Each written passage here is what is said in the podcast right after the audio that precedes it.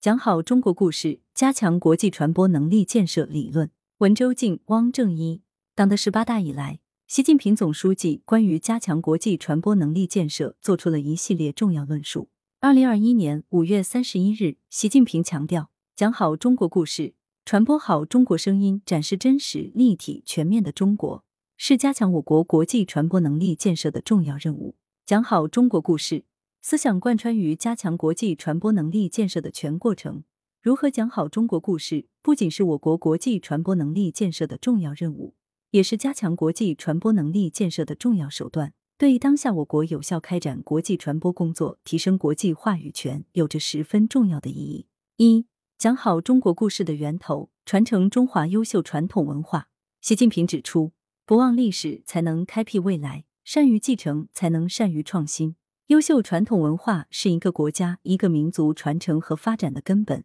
如果丢掉了，就割断了精神命脉。中华优秀传统文化是中华民族的精神之基。是最深厚的文化软实力，而其经由历史风云变幻积累下来的人文内核与精神追求，是千千万万个中国故事的根与源，是讲好中国故事、解决我们从哪里来这一问题的关键。以电影《一代宗师》叶问为例，该影片无论是故事的结构、内容，还是所表达的思想，都生动展现了中国传统文化中的武术境界与武术哲学。武术境界为见自己、见天地、见众生。武术哲学为藏与让，境界与哲学都可在传统文化中追根溯源。电影《一代宗师》叶问正是依托于传统文化观，让国际社会领略到中国功夫禅语义的同时，也成为各大国际影展的座上宾，实现了对西方世界的中国文化输出。可见，讲好中国故事，需要从优秀传统文化中汲取养分，找寻素材，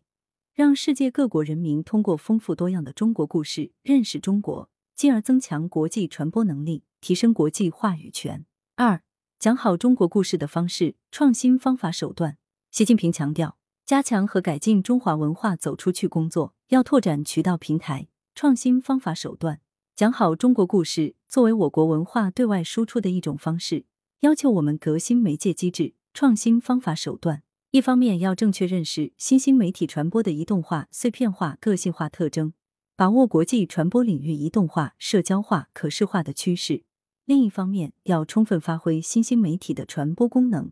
把中国故事讲得通俗易懂，增加中国故事在海外的受众群体。近年来，人民日报、新华社、中央电视台等有鉴于抖音在海外的巨大影响力，在抖音国际版均开设账号，输出以微视频为主的产品，不间断的为海外友人展示中国面貌。同时，说唱、动漫等海外的流行方式也被主流媒体所采用。例如，二零二一年十月十一日，在中宣部对外推广局指导下出品的双语动画短视频《接力》，引发了海内外网友广泛讨论，国内外总浏览量超过四点二亿次，海外社交平台播放量近八千万次。美联社、彭博社、法新社、塔斯社等六百多家海外媒体刊播报道，受众覆盖两百三十多个国家和地区。这意味着创新方法手段对于讲好中国故事、增强国际传播能力有着显著的推动作用。三、讲好中国故事的关键，注重融通中外。融通中外是指我们传播的概念范畴表述既要符合中国国情，有鲜明的中国特色，又要与国外习惯的话语体系、表述方式相对接，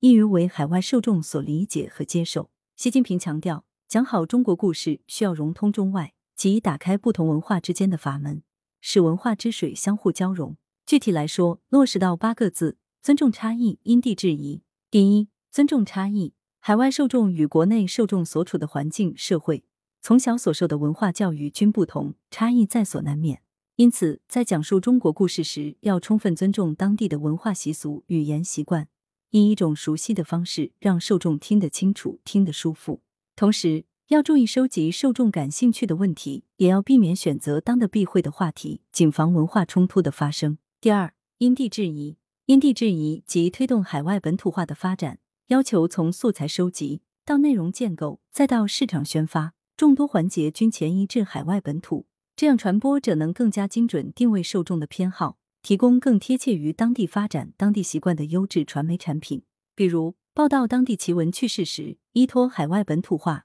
结合中华优秀传统文化，探究两地之间的文化差异与文化联系，通过一个个故事，潜移默化的让海外受众产生文化亲近，进而达到文化认同的目的。四、讲好中国故事的路径，使用国际化表达。习近平指出，一个国家在世界上的声音能否传得开，形象能否树得起，影响能否打得出，一个重要因素就在于话语能否被国际社会听得到、听得清、听得进。加强国际传播能力建设，是对国际社会讲述中国故事。听故事的对象是国际受众，那么在讲述故事时，必须使用国际化表达，才能让受众听得到、听得清、听得进。一方面，要具备国际化视野。这要求我们的国际传播工作者必须树立国际化意识，用国际化视野来审视国际发展局势，从公正、客观、理性的视角，结合国际潮流，关注国际社会对中国的聚焦点，用国际通识、接受度高的方式方法讲述植根于中国本土、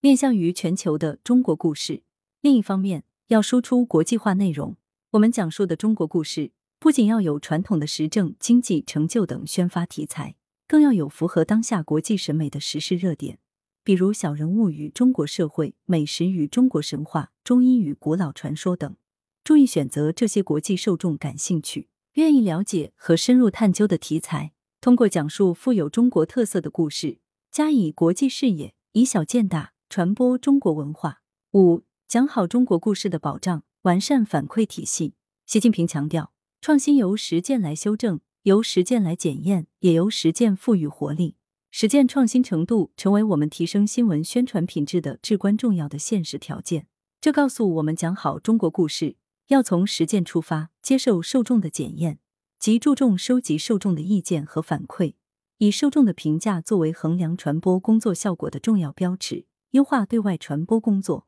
可以说，建立完善反馈体系是讲好中国故事的最后一环，也是关键一步。首先要坚持受众的反馈收集工作，传播者要把受众对输出内容的感想、建议通过邮箱、信箱、网络留言板等不同方式、多种渠道进行收集。为了提高受众参与积极性，可以考虑有奖征集，使收集的信息更加全面具体、更具参考性。其次，将人工智能、大数据技术与反馈工作紧密结合，利用大数据的技术优势，参与反馈的收集分析，同时。利用人工智能提供相应的热点预测以及监测舆情，让中国故事紧贴实时动态与受众的喜好，打造符合海外受众口味的中国故事。最后，要建立起环环相扣的反馈体系，传播者应建立相应的机构，选拔专业人员，从收集反馈的环节出发，通过监测、分析、研判，到最后为决策提供有力支撑。整个环节要在一个具体、精准的系统内运行，环环相扣。保证反馈工作顺利进行，达到通过建立反馈体系反哺当下的国际传播工作的目的。只有这样，才能让我们所讲的中国故事根更深、叶更茂、果更香，为国际传播能力建设添砖加瓦，最终建构起具有中国特色的国际话语体系。周静博士，广东工业大学马克思主义学院副教授、硕士生导师；汪正一，广东工业大学马克思主义学院硕士研究生。注：本文是二零二一年教育部人文社会科学研究项目制度自信视域下中国特色社会主义话语体系的国际建构研究项目编号 R 一 YJA 七零零六零的阶段性成果。羊城晚报时评投稿邮箱：wbspycwb 点 com。来源：羊城晚报羊城派。图片：羊城晚报羊城派。责编：张起李媚妍。校对：彭继业。